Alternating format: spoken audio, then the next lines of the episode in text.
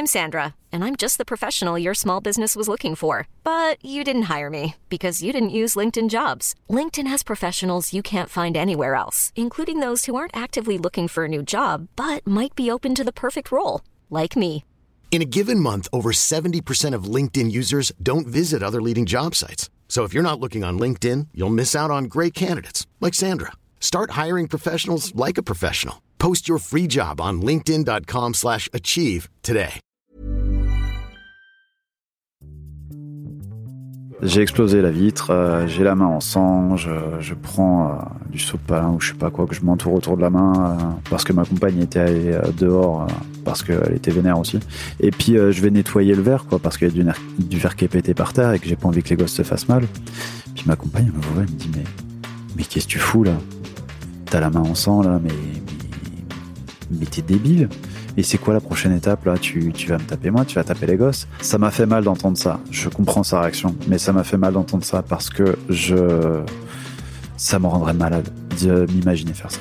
Ça me rendrait, mais ça me, ça me donne envie de gerber de penser, à, de penser à lever la main sur mes gosses euh, avec euh, la violence que, que j'avais là. là. tu comprends qu'elle Ouais. ait peur ouais. de ça à ce moment-là. Et, et puis elle me dit, euh, tu dégages de la maison. Exécuté par qui Fabrice Florent.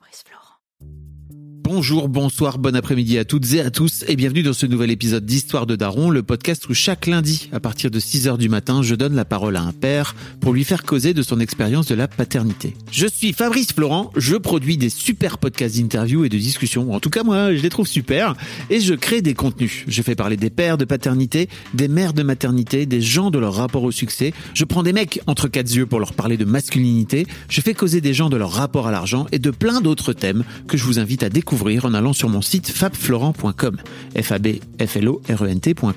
Si vous aimez cet épisode, vous pouvez aller écouter la bande-annonce du podcast pour en découvrir plus sur mon travail et mes autres podcasts. Si vous aimez mon travail, vous pouvez m'offrir un cadeau en échange en me soutenant financièrement et ainsi me donner un peu plus de sérénité en vous abonnant par exemple à mon Patreon ou en m'envoyant de l'argent sonnant et trébuchant. Allez dans les notes du podcast ou en allant sur fabflorent.com, f a b f l o r e n t.com, donc vous y trouverez toutes les infos. abraço. Enfin, si vous aimez ce podcast, vous pouvez vous y abonner, mettre un chouette commentaire et 5 étoiles au podcast sur votre application de podcast préférée et surtout, surtout, surtout, partagez cet épisode et ce podcast autour de vous s'il vous a plu. Je suis sûr que vous connaissez des gens que mon travail pourrait intéresser.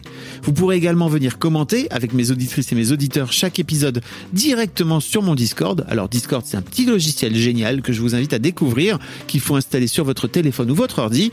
Vous pouvez également me suivre sur les différentes plateformes et réseaux sociaux. À ma newsletter et vous trouverez toutes ces infos pour me contacter dans les notes de cet épisode. Un grand merci d'avance et bonne écoute à vous. Ah. Ludovic, salut. Salut. Ça va? Ça va et toi? Ça va bien Je suis heureux d'être venu jusqu'à toi, à Toulouse, Ouais. à la Ville Rose. Ça fait plaisir. Euh, tu m'as envoyé un mail euh, pour me raconter un petit peu ta vie de papa, euh, Ouais. qui a l'air d'être euh, tumultueuse Hmm. par plein d'aspects.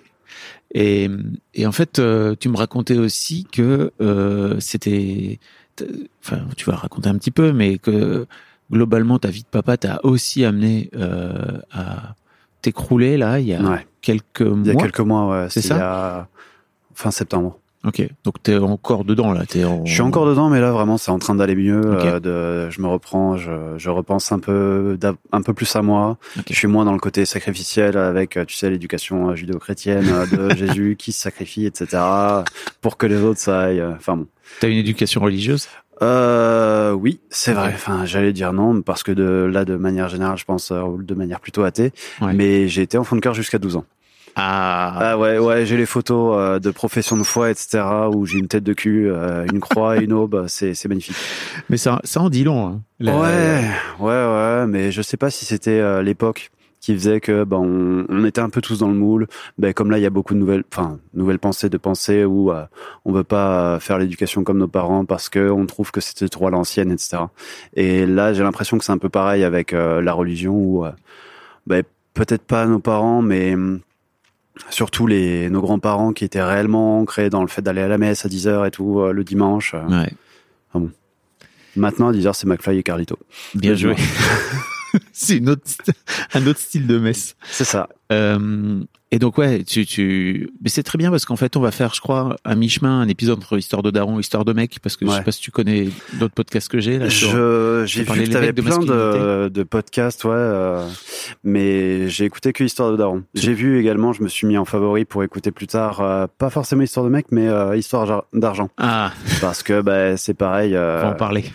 T'as l'air d'avoir des histoires aussi. Euh, j'ai des histoires, mais j'ai surtout, on va dire, des façons de faire qui sont euh, qui sont euh, un peu d'une certaine espèce que tu as déjà rencontré euh, avec un des, des papas que tu avais reçu dans les tout premiers histoires de Daron, qui était Manu, qui avait eu des problèmes pour avoir des enfants, et puis au final, il avait eu des jumeaux, si je dis pas de Ouais, bêtises. exactement. Et donc, je suis de l'espèce des ingénieurs qui font des Ah. tableaux Excel. Oui. Mais là, ouais, j'ai des tableaux Excel, euh, c'est c'est un truc de délire. hein. Ok. Et pour la gestion des finances, bah forcément, quand tu te retrouves, bah, on en reparlera plus Mm. tard, mais dans des situations financières un peu, euh, comment dire, pas précaires, parce que bon, moi, je vais pas, je vais pas abuser, parce que bah, un salaire d'ingénieur, ça reste quand même bien, mais euh, là, euh, pendant un moment, on en reparlera plus tard, mais euh, c'est plutôt les dépenses que vous avez, c'est ça Ma compagne était en congé par, pa- parental, Parental pardon. Et euh, le congé parental, euh, c'est juste une vaste blague, hein, les, Ouais. les aides. C'est Ouais. 400 euros et même si t'as un bon salaire à côté, euh, ouais, un salaire plus 400 euros pour faire vivre une famille, sachant qu'on a eu plein de merde sur cette période-là, Oui. c'est compliqué de tout gérer. Bref, donc d'où le fichier Excel pour la gestion d'argent et d'où le suivi du podcast, euh, enfin la mise en favori pour écoute plus tard du podcast de, sur l'argent. J'allais plutôt dire d'où le burn-out. Mais bon, Euh, ouais, c'est le côté, c'est le côté carré, le côté à vouloir que tout fonctionne bien, effectivement, tout soit parfait. Là, ouais, depuis euh, depuis trois quatre mois, le, le leitmotiv c'est euh, lâcher prise. ça aide un peu à lâcher prise. quoi. Ouais, ouais, et puis penser à moi, penser à mon bien-être plutôt que de me dire il faut que, il faut que. Et ça, ça clairement, ça m'a bouffé. Et je l'ai vu sur euh, sur plusieurs euh, plusieurs témoignages que ben, euh, des personnes qui ont fait des burn-out, c'est le euh, toujours euh, toujours l'idée par il faut que, je dois, etc. Et au final, à te dire ben ouais, ben je te le disais tout à l'heure, hein, on a des vies qui vont à 100 à l'heure et au final, on prend jamais le temps de se poser. Et, et ça, ça, ça bouffe. Et toi, l'un des moments que tu prends de, pour te poser, c'est d'être avec ta fille, donc c'est ça? Euh, Le lundi après-midi? ça, le lundi après-midi, là, je le prends, euh, je le prends tout l'après-midi, mais en réalité, je vais la chercher normalement qu'à 4 heures pour aller l'amener euh, chez la chez la psychomote.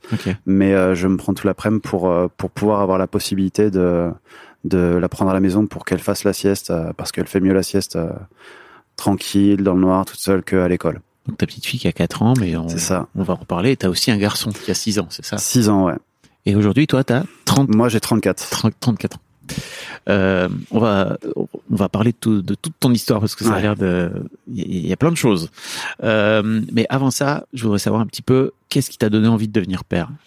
Ah, ça y est, on part sur la trame. Ah oui. Ouais, c'est que là, je l'ai pas sorti, mais euh, j'ai j'ai sorti, j'ai comment dire, quand j'ai su que tu que tu venais sur euh, sur le mois là sur Toulouse, je me suis dit bon, il y a quand même quelques trucs que j'ai pas envie d'oublier et j'ai fait un paquet de notes et bon, je me suis dit je vais pas les lire parce que ça fera pas un truc intéressant, mais je les garderai pour plus tard. Donc je vais suivre la trame, je me laisse porter et puis euh, après on verra. Euh, du coup, qu'est-ce qui m'a donné envie d'être papa? En soi, euh, comment dire? Bah rien. non, c'est je savais que je savais que je voulais être euh, père euh, plus tard, mais pas forcément par une euh, par une conviction intense ou autre, parce que bah, quand j'étais pas père, ben, euh, j'étais euh, ce mec euh, dans le train qui, qui va gueuler et râler parce qu'il y a un gosse là qui vient piailler et que ses parents ils le gèrent pas. Aujourd'hui, comment te dire? T'as changé d'avis? Ouais, ouais, ouais, bah, il fait bien comme il peut, hein, le parent qui est, qui est à côté, euh, qui est à côté de l'enfant. Mm. Euh, et euh, et du coup, ben en fait, euh, ça faisait, je sais plus, ça devait faire trois ans qu'on était ensemble avec ma compagne à l'époque. Et et puis à un moment, elle me, je sais plus exactement, ça, ça paraît flou parce qu'il y a eu tellement de choses depuis. depuis. Euh, elle me disait qu'elle, elle, ben, ça commençait à, à à lui donner envie d'avoir un enfant. Elle me disait ah j'ai fait un rêve l'autre coup, j'imaginais entendre des petits pas là tac tac tac tac tac tac qui arrivent derrière derrière moi quand je suis en train de faire un gâteau dans la cuisine. Je sais plus ce qu'elle m'a raconté, mais il me semble que c'était euh, un rêve prémonitoire. orienté dans la dans la cuisine, c'est ça, et euh, des petits pas et puis qui faisait maman, un truc comme ça quoi. Et euh, et moi à ce moment-là, je me suis dit bon. En fait, en réalité, bah, t'es bien installé dans ton couple, t'es es stable au niveau de ton taf c'est bien, tu profites de la vie de manière générale. Bon ben pourquoi pas, mais euh, ça c'est quand même un, pas quoi. Donc euh, est-ce que tu vas, est-ce que tu vas pas, comment tu fais? Et euh, c'est à ce moment-là en fait que je me suis rapproché de, collègues à l'époque parce que qui avaient peut-être peut-être 5-10 ans de plus que moi et qui avaient des, des, enfants déjà. Ok. Et et avec qui je m'entendais bien. Et puis euh, je lui ai dit, mais toi, c'est quoi qui t'a fait euh, devenir père? Et euh, il m'avait dit, bah ouais, pareil, on était installés et tout, j'étais bien. Je, je, me disais que ouais, ça pouvait être cool de passer, de passer à ça, de, de, de, de partager. ouais, j'ai une, une amie hier qui me disait que, pardon, je dérive, hein, mais qui me disait le fait de faire des enfants, c'est aussi partager son, son patrimoine génétique. Donc j'ai voulu être généreux et partager mon patrimoine génétique. Pas mal. je sais pas si je fais un gros don à la société, mais en tout cas. Est-ce que c'est généreux ou c'est égoïste? Tu vois, je me demande toujours un peu s'il n'y a pas un truc très égocentrique, tu vois, de diffuser au contraire, tu vois. C'est ça. D'avoir envie d'en mettre partout. c'est crade. Non, mais c'est vrai. Le plus possible. Euh, ouais, c'est toi qui vois un truc crade. Hein. Moi, je vois pas ça comme crade. je vois très bien pourquoi tu trouves ça crade. Ah, dis donc, les mecs. et ouais, du coup, euh, du coup, ce collègue-là, il m'avait dit, ben en fait, euh, je me suis imaginé euh, faire du, du, enfin, cliché, hein, mais je me suis imaginé faire du foot avec mes gosses ou vouloir vraiment jouer avec eux. Et je voulais avoir encore la patate quand ils allaient être ben, dans du 10-12 ans où ils sont vraiment à fond sur sur ce genre de choses-là où ils commencent à, à tâter un peu plus que bon, quand ils sont petits, bon, tu les suis quand même assez facilement. Mais quand il commence à être ado et être un peu plus euh, proche de du préadulte, euh, ben, si t'es si t'es un peu plus vieux, euh, c'est plus compliqué. Et moi, je vois mon père, il a il m'a eu à 42 ans, donc euh, c'est quelque chose que que moi je m'imaginais pas parce que je voulais ben, justement pouvoir suivre le rythme. Et à l'époque, du coup, j'avais quelque chose comme 27, 28 euh, euh, et, du coup, ben, ça m'a ça m'a convaincu. Je me suis dit, ben ouais, le moment il est il est peut-être là. Et puis euh, et ça le fera. Et puis j'étais amoureux, j'étais dans dans mon couple installé, moi ça m'allait. Ok. Donc c'est pour ça que je dis rien, tu vois, c'était pas un franc convaincu de ah, j'ai toujours adoré les gosses parce que faux. Euh, j'ai toujours voulu, euh, comment on dit, euh, popouner, faux. Euh, donc voilà, il y avait eu ce collègue-là. Et puis après, on dit déjà? Ah oui, j'aime bien comment tu cherches. Ouais. Euh, et puis euh, ouais, j'avais fait aussi là juste après avoir discuté avec ce collègue-là des, des vacances en famille. Et puis j'avais vu euh, ma sœur avec avec sa fille qui était née quelques mois auparavant. Et puis puis je me suis dit quand même que c'était cool. voilà. Ok, bon, très bien. Comment s'est passée cette première grossesse pour toi? Euh... C'était compliqué, mais, mais bien à la fois. Compliqué parce que, euh, bah, comme je te disais dans mon mail, en fait, euh, à l'époque, je vivais à Dijon. Et euh, Dijon, Toulouse, si on voit à peu près sur une carte de la France, c'est la grande diagonale du vide où il y a très peu d'autoroutes et où c'est la merde, pas possible pour, pour y aller. J'allais dire, il n'y a même pas un train qui fait Dijon-Toulouse, non? Euh, si, mais il passe par euh, Lyon, euh, Montpellier, etc. Ah Donc il fait le crochet là. Hein, tu passes tout l'est et puis tu, tu descends. Et du coup, c'est 700 bornes à peu près. Et et du coup, pourquoi je dis Dijon et Toulouse et pourquoi je parle de la distance, c'est parce que en fait, donc ma compagne est tombée enceinte.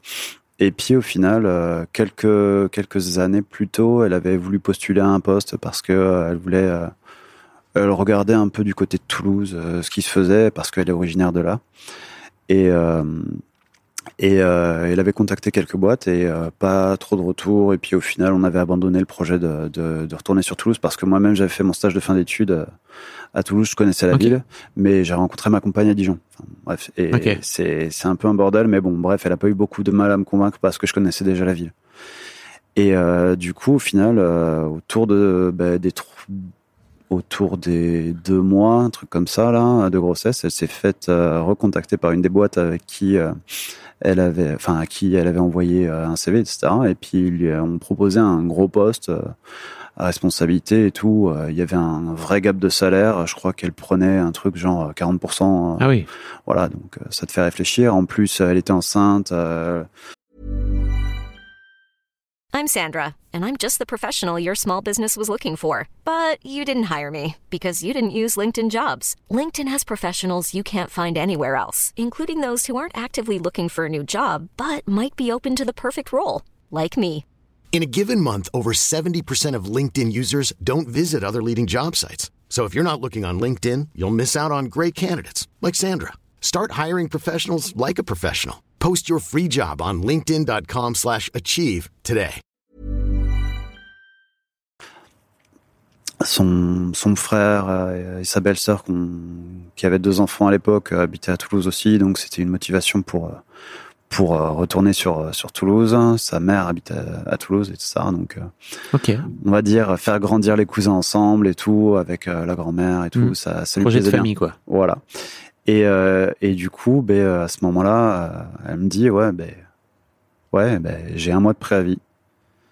Et euh, du coup, ben, à, à quatre mois, donc quatre mois de grossesse, je l'ai euh, déménagé euh, de Dijon à Toulouse dans une pauvre C3 où on a foutu euh, la moitié de, de la maison dedans. Laisse tomber comme elle était blindée cette bagnole pour faire 700 bornes. Et, et puis voilà, j'ai passé un week-end et puis salut, je l'ai posé chez, chez sa mère enceinte de 4 mois et puis je suis retourné au taf. Ensuite, j'ai posé ma DEM. Je sais plus si je l'ai posé tout de suite ou pas, mais euh, il y a peut-être un mois, trois semaines, un mois qui se sont passés avant que je pose ma DEM. Euh, et puis euh, moi, j'avais un préavis de trois mois. Du coup, euh, ouais, là, j'ai bougé trois mois plus tard de de Dijon pour pour aller sur Toulouse en cherchant un travail en parallèle avec euh, 700 bornes de différence, etc. T'as quasiment pas vu ta femme enceinte, en fait, alors, c'est ça? Euh, ben en réalité si, puisque donc tous les deux week-ends, j'avais pris euh, un jour de congé en plus pour euh, pour prendre trois jours pour faire l'aller-retour Ok. euh, Dijon-Toulouse. Waouh. Autant te dire que niveau énergie, c'était sympa à ce moment-là. Donc grossesse à distance, un aller-retour toutes les deux semaines et tout, donc c'était c'était compliqué euh, logistiquement parlant. Et toi, ça t'a permis de pouvoir te rendre compte que ça y est, t'allais devenir papa ou alors t'avais c'est déjà compliqué pour les darons, tu vois et je me dis que là, il y a encore... Honnêtement, je pense que le moment où tu t'en rends compte, c'est quand il est là. hein. Ah ouais, bah, enfin, pas pour tous les pères, hein, Enfin, ouais, euh, Pour toi, en tout cas. ouais, c'est vrai. Mais euh, après, là, j'ai, ben justement, c'est, c'est aussi euh, ce qui m'a fait beaucoup de bien là dans ton dans ton podcast là quand je me suis mis à, à l'écouter, c'est de voir que euh, qu'il y a vraiment chacun qui qui aborde la grossesse à, à sa façon. Et euh, je sais qu'il y en avait, j'ai pu euh, j'ai pu les noms hein, des, de, de ceux qui avaient fait euh, chacun euh, chaque chose, mais euh, il y a ceux qui vont euh, se renseigner à fond, avoir vraiment euh, Ouais. à telle euh, à telle semaine, euh, il fait telle taille, euh, à telle semaine, euh, il a il est en train de, de pouvoir entendre et tout. En fait, euh, moi au niveau de, de tout ça, j'ai ma compagne. Ma compagne, elle fait tout ça. C'est euh, c'est vraiment euh, comment dire. Elle adore lire et tout ce qui est euh, gestion de la, la bibliographie et tout. Ouais. euh, elle, euh, elle, c'est son truc. Moi, c'est ce qui m'a toujours fait chier dans le dans mon dans mon, dans mon taf, c'est de, de pouvoir euh, de devoir documenter euh, ce que je fais, même si je, je le fais, mais euh, concrètement, si j'ai les infos un peu prémâchées, ça me va bien, quoi. Donc, je préfère l'expérimentation et puis ça ça me va bien. Ok. Et du coup, donc, euh, elle me disait, voilà, tu vois, il commence à entendre. Et du coup, bah, moi, euh, euh, bah, je pense comme euh, comme beaucoup de papas, je me suis mis à, à parler à son ventre, quoi. Ok. Ou ce genre de choses là, ou euh, les premières fois où elle l'a senti bouger avec les avec les mains, bah, forcément, j'y ai j'ai mis les mains et tout. Enfin, c'était enfin c'était trop cool là, vraiment. euh, Ouais, le, le côté euh, logistique, etc., c'était compliqué. Mais euh, la grossesse, elle se passait bien, il grandissait bien. Euh, tout, tout vraiment allait euh, tranquille, quoi. Ok. Et c'était c'était détendu malgré ces conditions compliquées. Comment s'est passée la rencontre avec ton. C'était ton fils, donc tu savais que ça C'est allait mon être un- fils, ouais. Je savais que ça allait être un garçon. Euh, la rencontre avec mon fils. Ouais. J'ai eu, ju- juste avant de- d'aborder la rencontre, j'ai une petite euh, une petite anecdote. C'est euh, donc en gros là, le, on nous avait fait la- les cours de préparation, euh, l'accouchement, etc. En me disant ouais, quand euh, les premières contractions arrivent, tranquille, vous avez le temps et tout. Euh, Donc non, je vais pas te raconter une- un accouchement dans une voiture, t'inquiète ça. Ouh, Ça me va. T'as déjà eu, hein, je Oui. sais. Et euh, du coup, bah, là, on a pris le temps. Je crois qu'il était 9h du mat, donc on avait pris le temps de bien petit-déj, euh, de bien manger et tout. Enfin, je crois qu'elle avait pas forcément... S'il y avait peut-être quelques contractions, mais surtout, elle avait fissuré la, la poche des os. Ok. Et euh, du coup, on a pris notre temps de bien préparer, de bien prendre la valise qui était prête depuis quelque temps. On a bien pris le temps de bien manger, de, de, de faire toutes les choses tranquillement. Et puis, on n'était pas trop loin non plus. On n'avait même pas un quart d'heure pour aller à la maternité. On est arrivé et puis euh, là, on nous a dit, bah là, bon, bah, vous avez fissuré, du coup, faut, faut, faut qu'on vous surveille. euh, Donc, on va vous mettre en chambre. Par contre, euh, bah, c'est pas pour tout de suite, quoi. Et euh, du coup, on a passé la journée à mater des épisodes de Bones sur la, sur la tablette et tout. et puis, pas grand-chose, quoi. Puis, vers 18h, ah, ça commençait de fort les contractions, là. Ah, ça a peut-être bougé. Et puis, euh, de plus en plus rapproché, de plus en plus douloureux. Et puis, euh, là, je, l'ai vu, euh, je l'ai vu en douleur et tout, à essayer de se soulager dans toutes les positions avec son ballon de, yoga et compagnie. Et toi, moi, j'étais posé dans un fauteuil club en face d'elle à me dire, mais putain, mais, mais qu'est-ce que je peux faire là? Je la vois souffrir et, je me sens mais comme un con, quoi, et inutile. Et, et c'est, dur de, de voir sa compagne souffrir hein, et puis de, de dire, euh, ouais, là, là, ça va aller. et, euh, et puis du coup, ben, euh, ça, ça a duré un peu quelques temps. Après, on est allé dans, dans la salle d'accouchement. Et dans la salle d'accouchement, bon, ben, la dilatation, ça commence, ça commence, mais ça met un peu de temps et tout. minuit, une heure arrive, toujours rien et tout. Bon, moi, j'étais claqué et tout. Et, euh, et puis je m'étais posé euh, dans, petit, une chauffeuse qu'il y avait à côté, et je me suis endormi. Et, euh, puis, euh, vers 2 heures du mat, euh, moi je ronflais euh, comme un sonneur. Il y a le gynéco euh, qui, arrive et puis euh, ma compagne qui venait de percer la poche des os toute seule là, elle a entendu une grosse flaque euh, se faire au sol et moi je ronflais comme un sonneur à côté. Putain, les mecs. Et puis, euh, et puis On n'est pas prêt, dit, hein, euh, ça va, t'es, il est bien, hein ouais, ouais, ouais, il est posé et tout. et, euh, et, et au final, ouais, du coup, euh, mon fils est arrivé vers vers 6 heures du mat. Donc 9 heures du mat. la veille, bon, se poser après, franchement, on était quand même bien, on était confort. Et puis sorti à 6 heures du, du mat. Et, et puis sorti en 2-3 poussées. Et, et là... Ah ouais, non, mais là, enfin, je suis, je suis, je difficile, je, pleure difficilement, mais là, je l'ai vu sortir, laisse tomber, mais j'étais, j'étais une madeleine. C'était un regard, mais le regard amoureux, les yeux, euh, les yeux mouillés, euh, la bouche vers le bas, je suis heureux. Et, euh, et puis ma compagne, elle m'a vu, et puis plus tard, elle m'a dit, mais le regard que t'as eu quand t'as vu notre fils pour la première fois, mais je savais qu'il était là.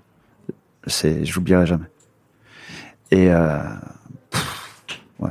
Et puis après, euh, les premiers moments, t'arrives comme ça, euh, tu commences à l'habiller, ils font les premiers soins et tout.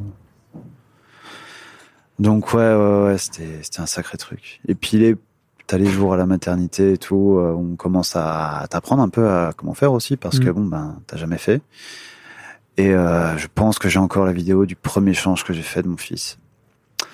Je pense que au bout de trois minutes, il avait toujours son body à peu près sur lui et la couche n'avait pas bougé. Je, je crois que là, je serais capable de te faire les, les yeux fermés Oui. avec une seule main en 30 secondes, euh, habillé, euh, pesé quoi. Bah, il y a une forme d'expertise hein, qui Ah se bah développe. ouais, ouais, voilà, je suis expert en couche. Expert en couche. Ouais. Ok. Est-ce qu'on peut passer euh, à la à la naissance de ta fille? Ouais. Euh, du coup, pour la naissance de ma fille, on était euh, on- pas pas de logistique euh, à la, à la mort moelle mais on était donc on était dans notre maison là où on a on a emménagé il y a il y a cinq ans. Donc maison qu'on a achetée et tout, donc la suite logique, on va dire de Ouais. de, de la checklist. Ouais. Le Labrador, c'est bon aussi non non non, Oui. on n'a pas de jardin. Euh, mais on a un chat. Allez. Ouais.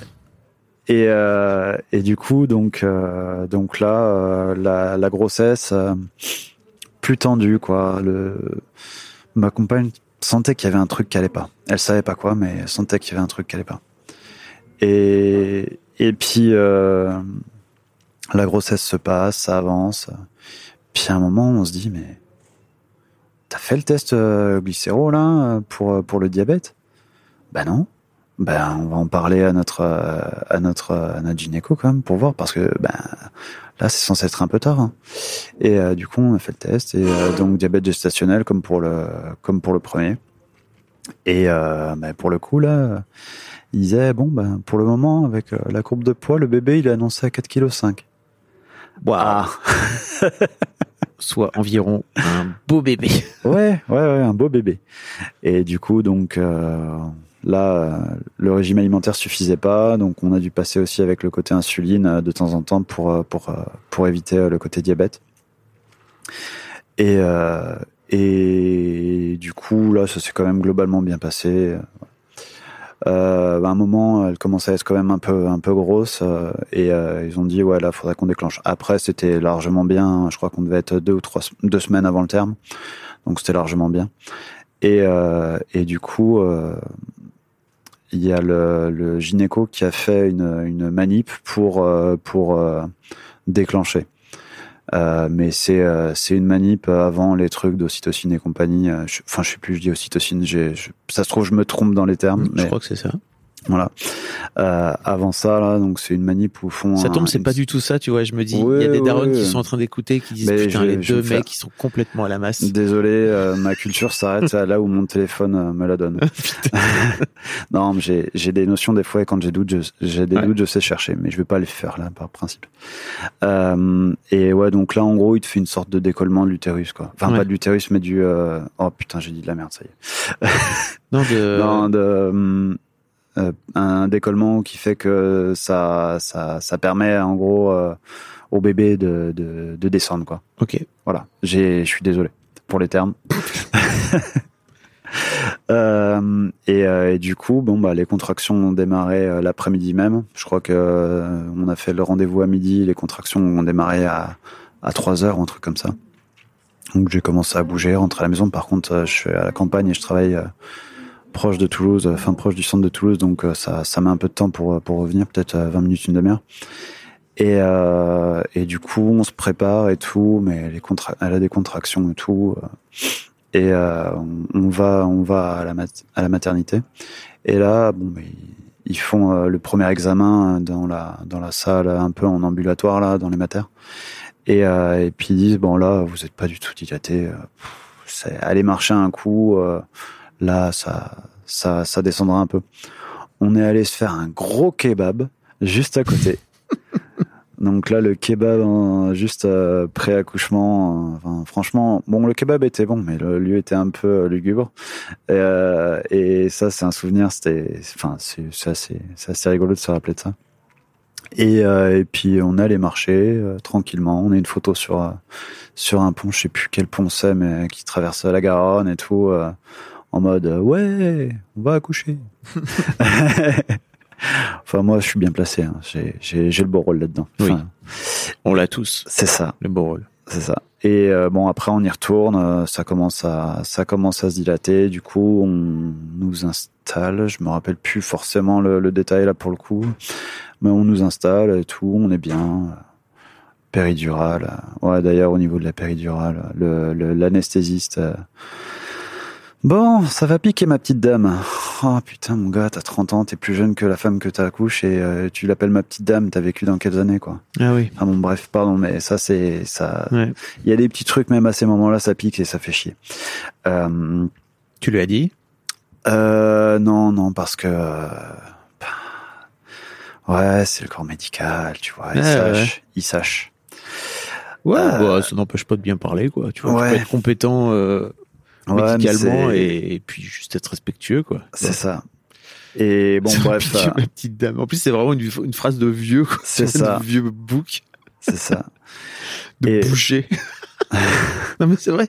C'est une phrase de boucher ou de charcutier, quoi, Euh, tu vois. Il y a le crochet qui arrive après. Qu'est-ce que je vous mets ça après, ma petite dame? Enfin, c'est vraiment. euh, Bon, bref. Et, et du coup, donc là, euh, les contractions arrivent, les, les, les sages-femmes sont là pour, pour nous aider. Le... Et puis, bah, ma fille descend vite, elles ont appelé le, le gynéco, mais euh, il met du temps à arriver. Et donc, à un moment, euh, bah, le travail, euh, bah, il attend pas, quoi. Et, et en deux poussées, c'est expulsé. Enfin, ma fille expulsée. Oui. Oui, Ta c'est- fille née, tu veux Oui, ma naît. Oui, oui, oui, pardon, c'est comme ça qu'on dit. Euh, D'en parler comme un morceau de viande. bah oui, euh, 4 kg 330, 54 cm. Waouh. Un bien beau bébé, quoi. Euh, on lui a mis du 3 mois à la naissance. Ah ouais. Elle a poussé un cri, euh, mais du genre, euh, enfin, c'était pas un cri de nourrisson, quoi. C'était, c'était chaud. et euh, moi, je l'ai, je l'ai vu, je l'ai prise dans les bras et tout. J'ai fait le, le pot à pot. Mais c'était assez rigolo parce qu'en fait, elle est, elle est grande et plutôt euh, bon longiligne. Après sur les bébés, c'est, c'est un peu rare, mais elle avait pas ces bourrelets au poignet, au, au pied, etc. Et euh, en fait, euh, ça se voyait que c'était un bébé, tu vois, qui est pas musclé, parce qu'elle avait son bidou. euh, tu voyais son bidou, en fait, il tenait au niveau d'une base qui était pas très épaisse, et tout le dessus du bidou, pouf, il débordait un peu comme Ah un oui. flambi sur le côté tellement elle était, bah, elle était, elle était, bah, elle faisait 4 Elle kg faisait 3 quelque- quoi. Oui, j'ai- sur un beau bébé. C'est ça. Donc euh, ouais, là l'émotion, euh, l'émotion était présente aussi, le, le pot à pot, le, ben, le regard. euh, putain, tu tombes amoureux quoi. C'est c'est c'est un, c'est un truc de fou. Après, j'avais vu qu'elle avait un petit angiome au niveau du nez. euh, ouais, c'est une- on appelle ça aussi tache de vin un peu. Après, il était pas pas aussi foncé que ça, mais euh, bon. Mais au final, c'est un angiome blanc qui a disparu euh, plus tard. euh, qui se voit encore un peu euh, quand quand quand elle est rouge, hein, mais ouais. mais sinon ça se voit plus. Et et voilà. Et donc là, ça se passe plutôt bien. Bon, elle a un peu du mal à, à téter. L'allaitement se passe pas très bien. Du coup, on arrête assez vite.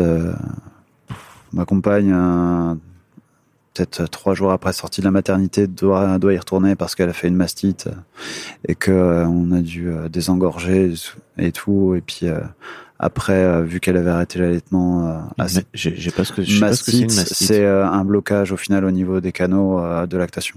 Ok. Et c'est comme euh, c'est comme quand tu remplis euh, un truc euh, qui ne peut pas se euh, vider, Ok. ça enfle. Et du coup, euh, elle avait le sein enflé, euh, rouge, euh, avec les veines qui sortaient dans tous les sens. C'était, elle me disait en plus, c'était extrêmement douloureux, oui. que c'est une des douleurs qu'elle a eu, euh, qui lui a fait le plus mal, même par rapport aux contractions. Après, Ok. je sais pas par rapport à la péri et tout. Ouais. Mais bon, je, je veux bien la croire. On va la croire ici. Ça, ouais, j'ai pas, j'ai pas l'expérience et je l'aurai potentiellement jamais. Enfin, je Oui. pense jamais. Euh, bref, du coup, euh, du coup, bon, le retour à l'hôpital, j'étais une vraie plaie parce que j'aime pas forcément les hôpitaux. J'aime bien le confort de chez moi et euh, c'est elle qui, qui avait mal et c'est elle qui était revenue à l'hôpital et je suis venu avec elle euh, et puis euh, notre fille. Et au final, j'étais, euh, j'étais une plaie en fait. J'étais, un- j'étais un boulet. J'étais un boulet parce que j'aimais pas les, le- les hôpitaux et je me plaignais d'y retourner. Hmm. Alors que c'était pas pour moi. Donc, euh, On n'est bah, pas très bon, hein, ça, les gars, avec les, Ouais. avec les hôpitaux et avec l'environnement hospitalier, etc. Quoi, tu vois. désolé. Bah euh, non, mais, Bah, non, mais désolé pour elle. oui.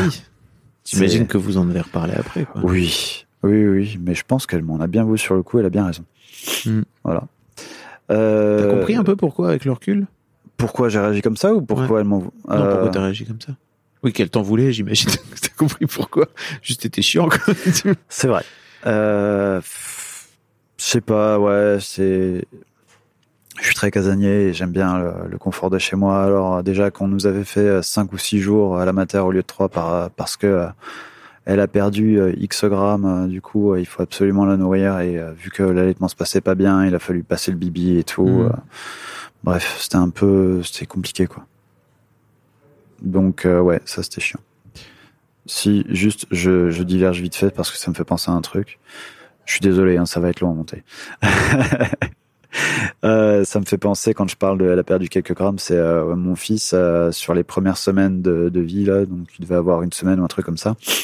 Tu sais, t'allais suivi avec la sage-femme régulier pour suivre le poids, la taille, etc. Et, euh, et à un moment, la sage-femme nous fait, Oh, il a perdu 5 grammes. Il faut aller faire une prise de sang pour voir s'il va bien. 5 grammes. Ouais, il a pissé avant de venir, quoi. Et nous, ben, parents affolés qui savons pas, etc. On y allait comme des cons, en plus, avant que ça ferme, un vendredi soir ou un samedi soir, je sais plus, euh, à 19h, enfin, un truc délire, quoi. Et à une semaine ou dix jours, euh, il se faisait faire une prise de sang Mm. pour, pour un truc euh, débile, quoi. Ben oui, il allait bien. Et euh, ça, je voulais t'en parler aussi parce que ben, je trouve que c'est vachement important de se dire qu'en fait, quand t'es parent, t'as beau pas avoir l'expérience, si tu le sens, tu le sais Mm. Et qu'il faut te faire confiance. Mm. Et, et, euh, et même face à des soignants, et j'en parle aussi parce que ce sera important plus tard par rapport à Ouais. l'histoire de ma fille, euh, il, faut, euh, il faut savoir se faire confiance, s'imposer, savoir euh, que tu connais mieux ton enfant que euh, le médecin. Ouais, ouais. Comment va ta fille? Ben, ma fille va bien. Ma fille va bien, ma fille grandit, ma fille euh, évolue. Euh, après, euh, ben, comme je te disais, on est passé par quelques, quelques, Ouais. quelques épreuves. Mhm. Et c'était un peu le, le début de, de tout ça, où on a été aussi euh, en quelque sorte privé de, d'une, de, de- des premiers temps très légers, quoi. C'est euh, bon au début, elle faisait des reflux, et bon, bah, comme beaucoup de médecins, les médecins disaient ah oui, c'est fait des coliques. Oui, bon en même temps, euh, là quand euh, quand elle hurle juste après manger, c'est pas que de la colique parce que la digestion va pas aussi vite, mais euh, des reflux assez assez énervés.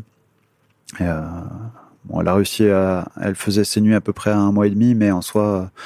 Euh, c'était à se coucher tard et à se lever tôt quand même parce que ben, euh, ça, ça lui faisait beaucoup mal et on s'endormait souvent en fait avec elle dans les bras en position assise pour qu'elle puisse être le plus euh, le plus euh, à la verticale possible. Mhm. Et euh, donc du coup, euh, à ces trois mois, la semaine qui suit Noël, même juste euh, deux ou trois jours avant Nouvel An, elle nous a fait une bronchiolite.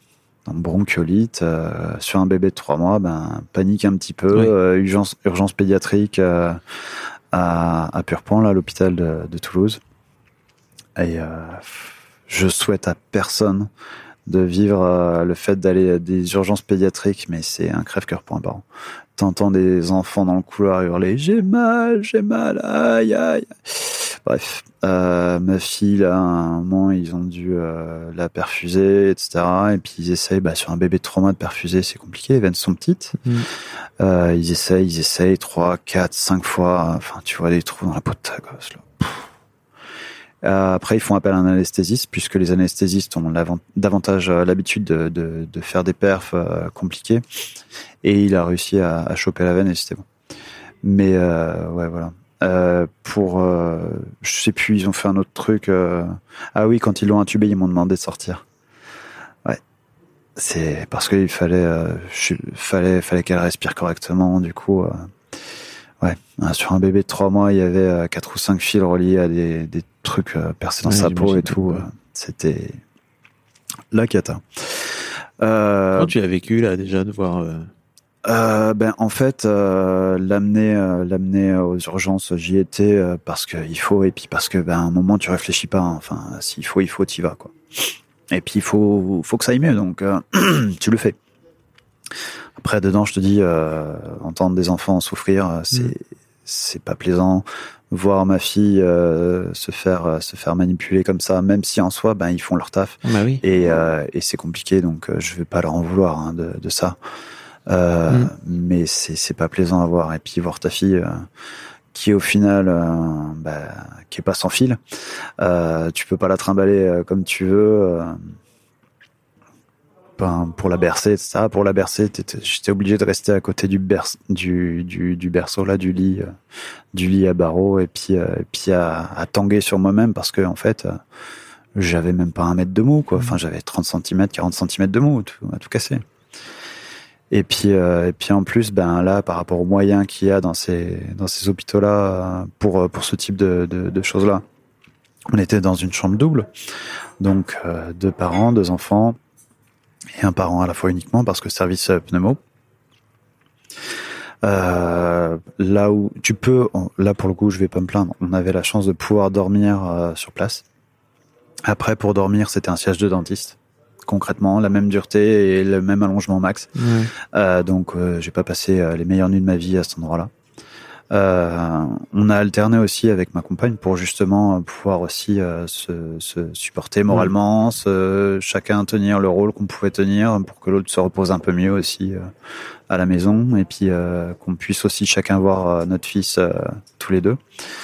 Sauf que ben c'est un adulte max dans le service, les enfants c'est non pour euh, éviter de ramener d'autres mm. types de maladies, etc.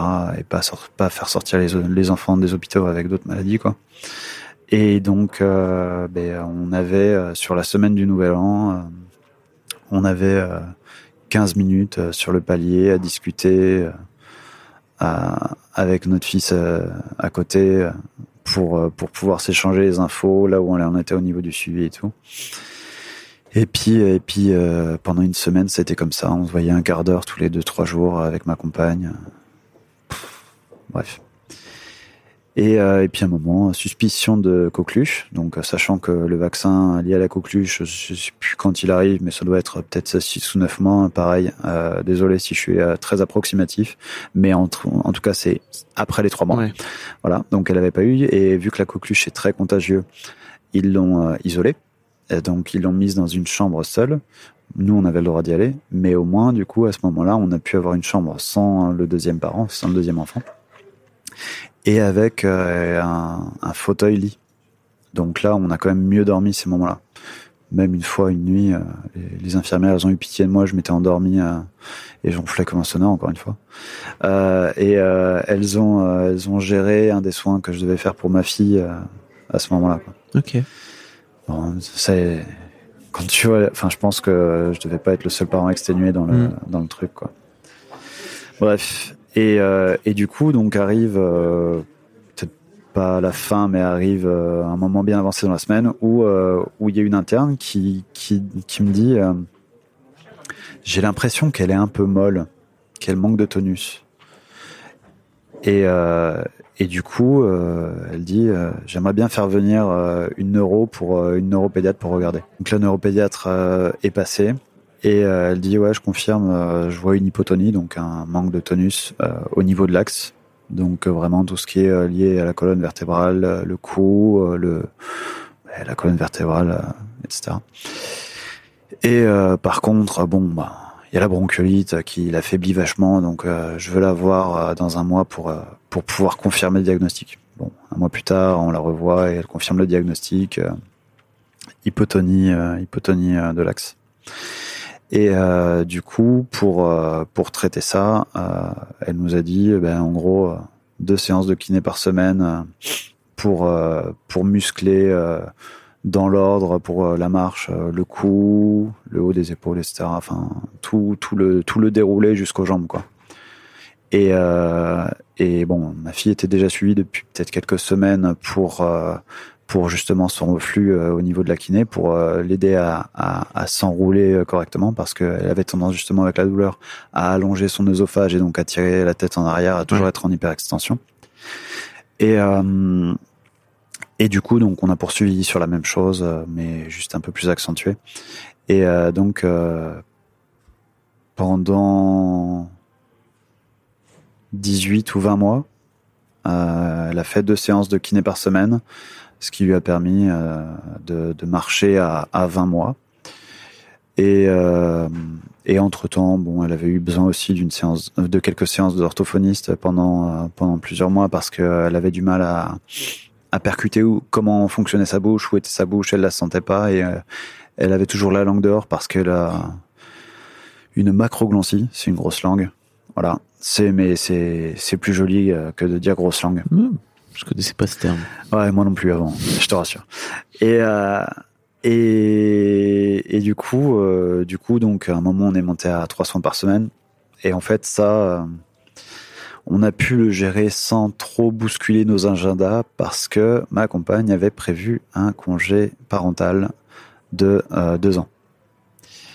Euh, le congé parental, il était prévu parce qu'en fait, pour le premier, elle se rendait pas bien compte de ce que ça allait donner et en fait, euh, notre fils, on l'avait posé à la crèche à deux mois et demi, vraiment qui est le, le temps du congé mat Mm. euh, classique.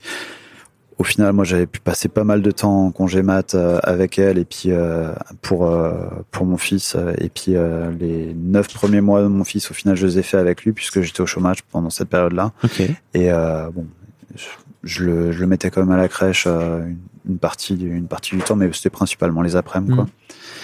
Et, euh, et je passais pas mal de temps avec lui, donc euh, c'était cool. Et elle a vu, euh, elle a vu à quel point c'était cool de faire le, le congé euh, maternité ensemble et de passer du temps derrière avec son gosse. Et du coup, pour le, pour notre fille, elle voulait, elle voulait pas le, la, la reposer à deux, deux mois et demi. Elle Ouais. voulait passer du temps avec. Et puis au final, au niveau de son taf, c'était aussi un peu euh, moyen niveau ambiance. Donc euh, bon, elle se dit, c'est, on fait d'une pierre deux coups. Ouais. Euh, donc euh, le congé, le congé pa- parental, on l'avait déjà dimensionné euh, avant même de savoir pour notre fille les soins qu'elle allait être nécessaire. Et on avait mis euh, 1000 balles de côté pendant un an et demi, tous les mois. Ok. Ouais, Ce qui est, j'imagine, euh, vu, vu un des résultats du fichier Excel. Bravo. Ouais. C'est pour cette gestion au cordeau. Mais j'allais dire, c'était euh, nécessaire aussi, vu tu parlais d'indemni- de l'indemnité du congé parental qui est vraiment euh, ridicule. C'est un peu, c'est moins de 400 euros par C'est mois. ça, j'allais dire autour de 400, c'est ça Ouais. Moins même. Ouais, ouais, je, crois, je crois que c'était 367 ou un truc comme ça. Je l'ai plus en tête. Ça incite pas vraiment à. à- Euh, à y bah, aller, ça quoi. donne pas envie en termes de rémunération. Et puis, euh, enfin, il y en a à qui ça, ça, ça peut convenir parce que des fois, au final, il y a des situations qui font que c'est encore pire. Tu vois, typiquement, euh, si t'as si t'as trois enfants d'un coup, euh, ben là, pour le coup, c'est presque t'es obligé d'avoir un, une- un des deux qui, Bah qui oui, s'arrête de travailler, donc autant Mm. avoir une rémunération par ce biais-là. Quoi. Après, au final, euh, elle voulait vraiment profiter euh, de sa fille, quoi, et puis passer des moments cool, et ça a été ça a été largement tronqué par par cette gestion médicale. Ouais. Et euh, aussi l'autre problème lié à ça, c'est que euh, au-delà du suivi euh, hebdo, il y avait ben, des spécialistes à voir quand même pour se dire bon ben la lipotonie c'est c'est une cause mais c'est pas un symptôme. Enfin c'est un symptôme mais c'est pas la c'est pas la cause. Ok. Et du coup, du coup, bah, il y avait une, une recherche de bah, le pourquoi du comment quoi. Pourquoi il y a cette hypotonie euh, là. Mm. Et euh, donc euh, on a vu différents spécialistes. Enfin ma compagne a vu différents spécialistes euh, qui, euh, ben, comme leur nom l'indique, sont des spécialistes et spécialistes d'un organe. Et en fait, ma compagne était le taxi pour l'organe qui, lui amenait et puis il lui parlait avec du, jargon médical qu'elle devait retranscrire derrière à la pédiatre et aux équipes de suivi parce que en gros, eux, ils faisaient pas forcément ce travail-là. Et quand tu vois ta fille pendant un an et quelques euh, être euh, traitée comme un sujet médical où tu ingurgites des informations médicales, tu la ressens, tu la, tu vis avec elle comme un sujet médical. Ah oui. Et du coup, t'es pas dans le kiff. T'es pas dans le lâcher prise. Alors que notre gosse, putain, qu'est-ce qu'elle est cool. Qu'est-ce qu'elle est fun. Elle me saoule, hein, parce qu'elle a une énergie de dingue, mais, Mm. mais qu'est-ce qu'elle est rigolote. Et, euh, et Mais puis en plus, ouais. Mais tu veux dire, de ce fait-là, elle devenait plutôt un sujet. euh, Ben ouais, un sujet malade, quoi. C'est ça, c'est Ouais. ça. Et puis on voyait pas, on voyait pas la petite fille euh, super cool qu'il y avait derrière. Quoi. On se disait toujours, ah bah là, faut penser à faire ça, faut penser à faire ça. Là, stressé parce que tu sais pas au final derrière euh, quel est le prochain rendez-vous que tu vas faire. Et euh, des rendez-vous spécialistes, on en a eu jusqu'à ces trois ans, je crois. Donc ben, de plus en plus étalé, hein, mais mais ouais, on a fini par faire un bilan génétique pour voir que ben en fait, comme sur tout le reste, tout va bien. Mais pourquoi? Ben ouais, ben on va s'arrêter là. hein. On a fait euh, le max, hein, on n'arrive pas à savoir pourquoi. C'est là, elle évolue bien. Point. On arrête de se prendre le chou. Et au-delà de ça, en plus, jusqu'au un an de notre fille, on n'avait pas de, recul sur euh, sur ce que c'était on se demandait avec ma compagne, enfin ma compagne se demandait quand elle me l'a dit, euh, je me suis aussi stressé. C'est on savait pas si ça pouvait être dégénératif. Et du Ouais. coup, au final, tous les efforts mis, euh, est-ce que euh, ça allait faire quand même euh, de notre fille une fille euh, dans un fauteuil roulant à 4 Mhm. ou 5 ans? Faut le supporter moralement, ça. Et donc c'était une épée de Damoclès et ça avançait pas et on savait pas et puis on a on, avançait à l'aveugle complet quoi.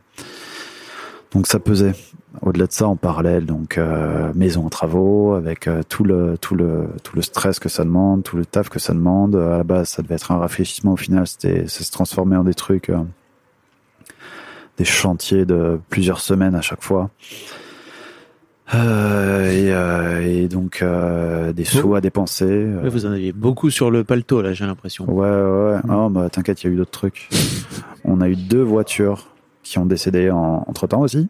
Donc entre les travaux qui financièrement étaient pas forcément prévus avec ce, le cadre, parce que oui, ben ce cadre-là faisait que, que financièrement on n'était pas à fond, et puis bon ben là on a dû dépenser des sous pour les travaux, euh, qui étaient plus gros que ce qu'on avait prévu, donc on n'avait pas la même enveloppe pour faire la même chose.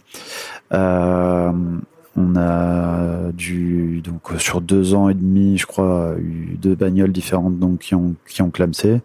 Euh, du coup, on a dû ressortir pareil plusieurs milliers d'euros. Euh, donc autant dire que les 18 000 euros, ils sont partis très vite, euh, très vite, euh, pas dans nos poches. Et euh, que ben, on s'est retrouvé dans une situation financière précaire. Enfin précaire, je ne non je peux pas me plaindre de ma situation puisque non mais en fait peu importe c'était la galère. C'était la galère par rapport à ce qu'on avait l'habitude on n'avait pas l'impression d'avoir un, un, niveau de vie ouais. Euh, extraverti. Mais euh, on s'est retrouvé avec des découverts euh, de plusieurs milliers d'euros alors que ça nous était jamais arrivé. T'écouteras histoire d'argent et tu te rendras compte qu'en fait euh, la précarité en vrai c'est sur c'est relatif. Bah, c'est c'est pas que c'est dans la tête parce qu'il y a des gens qui sont vraiment très précaires oui. mais il y a des gens qui ont qui sont très pauvres, qui ont pas beaucoup d'argent, mais qui ne s'en font pas et qui vivent avec et qui vivent très bien avec. Ouais. Et des gens qui gagnent beaucoup d'argent et qui sont hyper stressés parce que juste euh, c'est une peur et que c'est un état d'esprit, que c'est des choses euh, qui viennent nous taper nous directement ouais. et qui viennent euh, altérer notre notre quotidien quoi. Ouais. Euh, et je parle pas de la grande précarité, genre des gens qui sont dans la rue, quoi, tu vois, parce que ouais, ça c'est encore, autre niveau, c'est hein. encore autre chose. Euh, mais en tout cas, la, la, perception, elle est toujours très très différente en fonction des gens. Euh, ok, et à côté de ça, votre fiston là, qui est, ouais. qui a donc deux ans plus que ta fille, c'est ça, ça. Euh, qui j'imagine euh, ah bah lui il avance trouver sa place hein. il avance un peu euh, tout seul mm. enfin mm. tout seul oui et non enfin techniquement on est là à côté mais ouais, c'est plus compliqué d'être dans le partage avec lui. Et, euh, et ben en fait, euh, lui, jusqu'à ses deux ans, de toute façon, mais c'est que des moments de kiff, que mmh. une perle, des, enfin, je dis ça après, euh, ma compagne me dira, oui, tu te rappelles quand on faisait des tours de quartier pour l'endormir en écharpe, et que quand on, qui s'endormait, que tu faisais quelques tours de quartier de plus pour être sûr qu'il soit bien endormi, et qu'au moment où tu passes le palier, il se réveille, euh, ouais, ça, en fait, je l'ai pas oublié techniquement, mais le ressenti vénère, parce que des fois ça te fout vénère hein, quand même quand t'es fatigué. Bien sûr. Euh, ben ça va. Ouais. Ça va. Ça, ça, honnêtement, mm. c'est c'est anecdotique.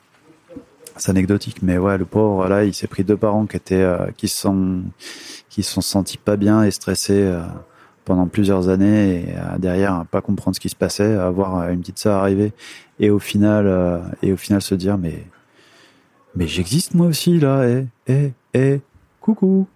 Et euh, donc forcément, ben, euh, il se manifestait un peu plus par euh, d'autres biais et, et enfin, on était crevés, pas forcément autant de patience qu'avant, donc c'est,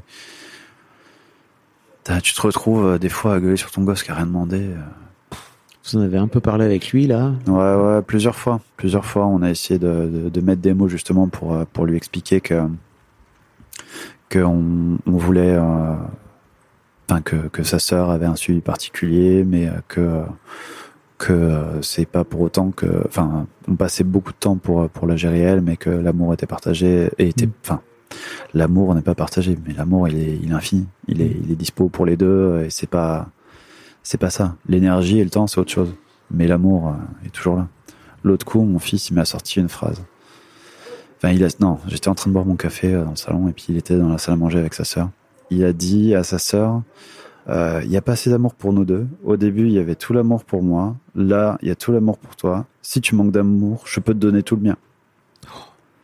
Et ma sœur, qui, euh, ma, ma fille qui dit, euh, mais t'auras plus d'amour, toi. Voilà. C'est beau la, la candeur. Ouais. Bon, et toi, dans tout ça, Tu fais le bonhomme jusque-là? Euh, pff, ouais, je fais le bonhomme. euh, ouais. Enfin, tu, tu, tu, tu, tu serres les fesses Ah, et tu... je tank, ouais. Ouais, c'est ça, tu tankes, comme tu dis. Comme euh, ouais. T'encaisses. ma mes parents, je les faisais péter un plomb quand j'étais euh, quand j'étais plus jeune. C'est euh, quand ils me disaient ah ouais mais t'es sûr que tu vas arriver à faire ça? Moi je disais toujours t'inquiète, je gère. Dans trois quarts des cas, si c'est pas 90%, je gérais que dalle. J'avais juste envie d'y aller et puis de le faire et puis de si jamais je galérais m'adapter. Ben là, euh, j'ai pas dit t'inquiète, je gère. J'ai géré. J'ai juste fermé ma gueule et j'ai avancé parce qu'il fallait. Il fallait euh, tenir euh, pour pour pour ma fille. Il fallait tenir pour pour mon fils. Il fallait tenir pour pour pour pour le foyer. Et à un moment, ben quant au taf, en plus là moi j'ai changé euh, j'ai changé de, de poste dans, dans mon propre métier. Donc euh, un poste où au final j'ai fait mes preuves par mon expérience mais j'ai pas de diplôme à côté. Mm. et euh, j'ai fait mes preuves même bien tu vois. Et c'est bien reconnu sauf que je suis ressource unique sur ce que je fais. Et euh, je me suis retrouvé stressé parce que bah, c'est un truc qui est vachement porteur ce que je fais. Et euh, et ben, tout le monde en voulait. Et donc du stress en plus euh, de, de ce que j'avais déjà à la maison et, euh, et là, du coup, en fait, depuis euh, la rentrée,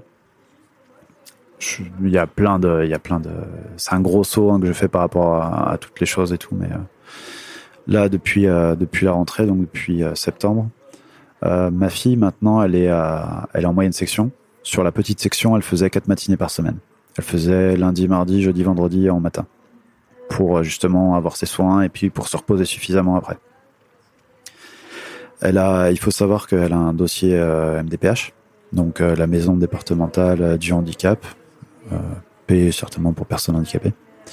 Euh, et du coup, donc euh, il y a par rapport à ça, par rapport à la réduction du temps de travail, euh, par rapport euh, au coût des soins qui sont pas toujours remboursés, il y a une aide financière qui nous a permis aussi de de nous y retrouver un peu plus. Euh, depuis ma compagne a repris le travail, je fais une longue digression, c'est débile. Euh, et, et donc il y a tout plein d'adaptations qui sont liées euh, justement à ça. Donc c'est pour ça qu'elle a pu faire euh, justement que les matinées euh, sur sa petite section pour qu'elle prenne progressivement le pli de l'école. Moi une section, euh, comme je te disais là, elle évolue très bien.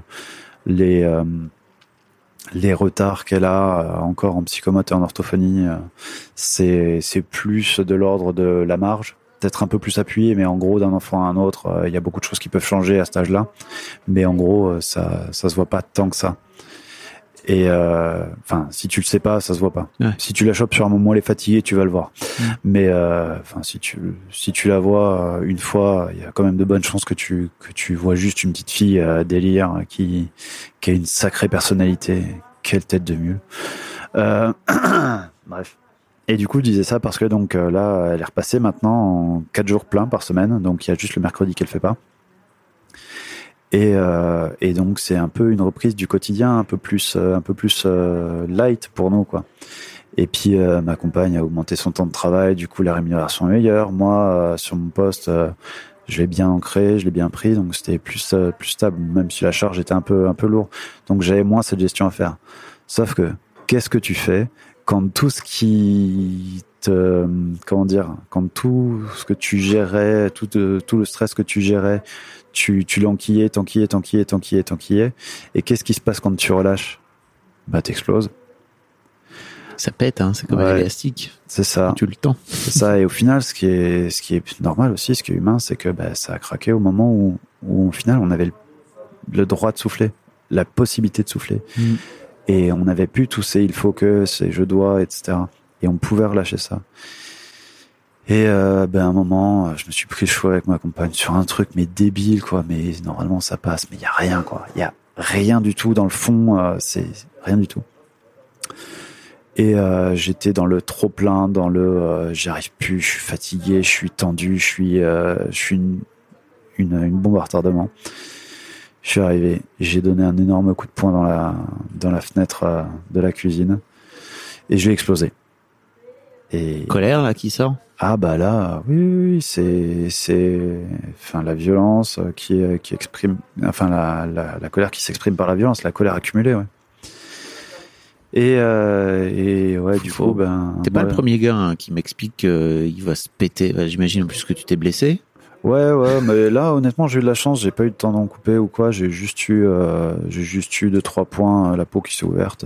Et franchement, ça va. Les mecs qui tapent dans les murs. euh, Ouais, ça, je faisais les murs avant parce que ça, Ah oui. ça, ça, c'est, c'est moins chiant à réparer.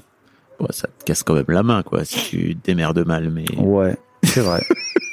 J'avais fait le placo. Bah, tu vois, je te disais que j'avais oublié des trucs euh, avec mon fils. Ouais, bah, un des premiers trucs euh, quand j'arrivais pas à gérer, c'était le stress, le stress et pan, un coup dans le, un coup dans le placo, encore dans la cuisine, pauvre cuisine. Euh, et ouais, avant, là, on était en loc. Avant de partir, j'avais dû euh, tout reboucher, et remettre du papier peint. faut s'acheter un sac de sable, Ludo. Ouais, Un bon sac de sable. Tu vas taper dedans, là. Tu vas dans le garage. Tu Ma vas taper me- dans ton sac de sable. ma mère me quoi. disait ça quand j'étais gamin que j'aurais dû avoir ça. Ouais. Mais Ou alors, pense que ça euh, un ouais. très bon truc qui peut marcher aussi, c'est euh, un paquet de coussins et tout, euh, genre d'oreiller, machin. Ouais. Et puis tu prends une batte de baseball ou un truc et tu tapes dedans à fond, quoi, en Ouais. hurlant. Ou je vais faire une Rage Room. Ou tu vas faire très room qui est, c'est, ces trucs où tu vas tout casser, c'est ça. Ça. T'es même pas obligé de casser des trucs. Tu peux juste taper dans, tu peux taper dans un, dans un sac de sable, hein, ça marche bien. Ouais, c'est vrai. Et euh, ouais, voilà, du coup, euh, Là, moi, à ce moment-là, donc euh, j'ai Là, tu explosé, casses tout, quoi. j'ai explosé la vitre, euh, j'ai la main en sang, je, je prends euh, du sopalin ou je sais pas quoi, que je m'entoure autour de la main, parce que ma compagne était allée dehors, parce qu'elle était vénère aussi. Et je lui ai dit, bon, écoute, j'ai pété la vitre, là, je crois que je vais devoir aller à la clinique. Et puis moi, pop, pop, pop, je prends mes, mes, mes sopalins, je, je, je cautérise comme je peux, là, je tiens le truc. euh, et puis euh, je vais nettoyer le verre, quoi, parce qu'il y a du, verre qui est pété par terre et que j'ai pas envie que les gosses se fassent mal. Puis ma compagne me voit, elle me dit, mais, mais qu'est-ce que tu fous, là? T'as la main en sang, là, mais, mais, mais t'es débile. Et c'est quoi la prochaine étape, là? Tu, tu vas me taper moi, tu vas taper les gosses. Mm. Alors que, honnêtement, ça, ça m'a fait mal d'entendre ça. Je comprends sa réaction, mais ça m'a fait mal d'entendre ça parce que je, ça me rendrait malade de m'imaginer faire ça.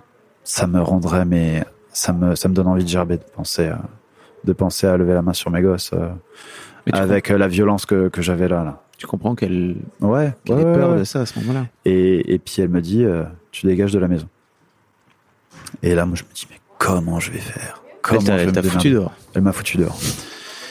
Et, euh, et du coup, euh, j'ai, j'ai logé chez des potes pendant deux semaines. Deux Et- semaines? Ouais. Elle avait peur à ce point-là? Ouais, ouais, ouais. Et puis elle était paumée parce que ben, euh, elle aussi, hein, les a bouffés les, les quatre ans de merde hein, Bah oui. à gérer. Et euh, de voir, euh, de après, elle me le disait aussi. euh, tiens, ça fait partie de mes notes. Ça. Elle me disait euh, souvent euh, que j'avais un côté euh, Dr Jekyll et Mr Hyde. Ah. Dr Jekyll avec les gosses parce que justement quand t'es dans le il faut que tu veux faire de la gestion sauf que les enfants bah ça veut faire ce qu'ils veulent aussi hein. et toi quand euh, ils font pas ce que tu veux tu tu t'énerves tu leur dis putain mais fais ça là vas-y Anki sérieux Mhm. qu'est-ce que tu fous?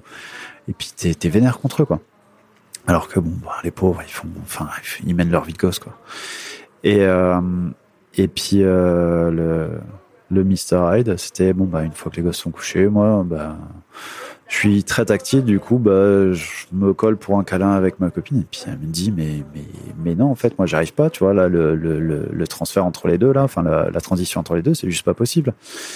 Et donc, euh, ça, ça faisait quelque temps qu'elle surveillait mon, mon docteur Jekyll. Et, euh, et puis. Euh, Enfin, ton Mr. Hyde plutôt. ah ouais, je suis plutôt désolé. Mr. Hyde le méchant, je crois. Ouais. Bon, désolé pour euh, Je Jean-Michel à moitié. Je l'avais. Jean-Michel à Je crois moitié. que les gens c'est ça. Ouais, c'est ça. Euh, donc mon côté maléfique comme ça, ouais, Ouais. je sais, c'est plus facile. Euh, mon côté tendu, énervé, je, elle le surveillait. Hmm. En fait, elle était toujours en surveillance avec ce côté. il faut que que je protège mes enfants si jamais il est il est pas bien ou il faut que je lui que je vois avec les enfants pour que lui ne se tente pas et qu'il aille bien. Et en fait, Ah. elle était dans l'accompagnement en permanence et, euh, et puis elle-même aussi, elle pensait pas à elle en faisant ça. Vous en avez parlé, ça, tous les deux, euh, Ouais, en thérapie ou un truc comme ça? Ouais, bah là depuis euh, depuis ça depuis depuis que c'est que c'est arrivé tout ça, ouais, on en a bien parlé. Vous avez bien bossé?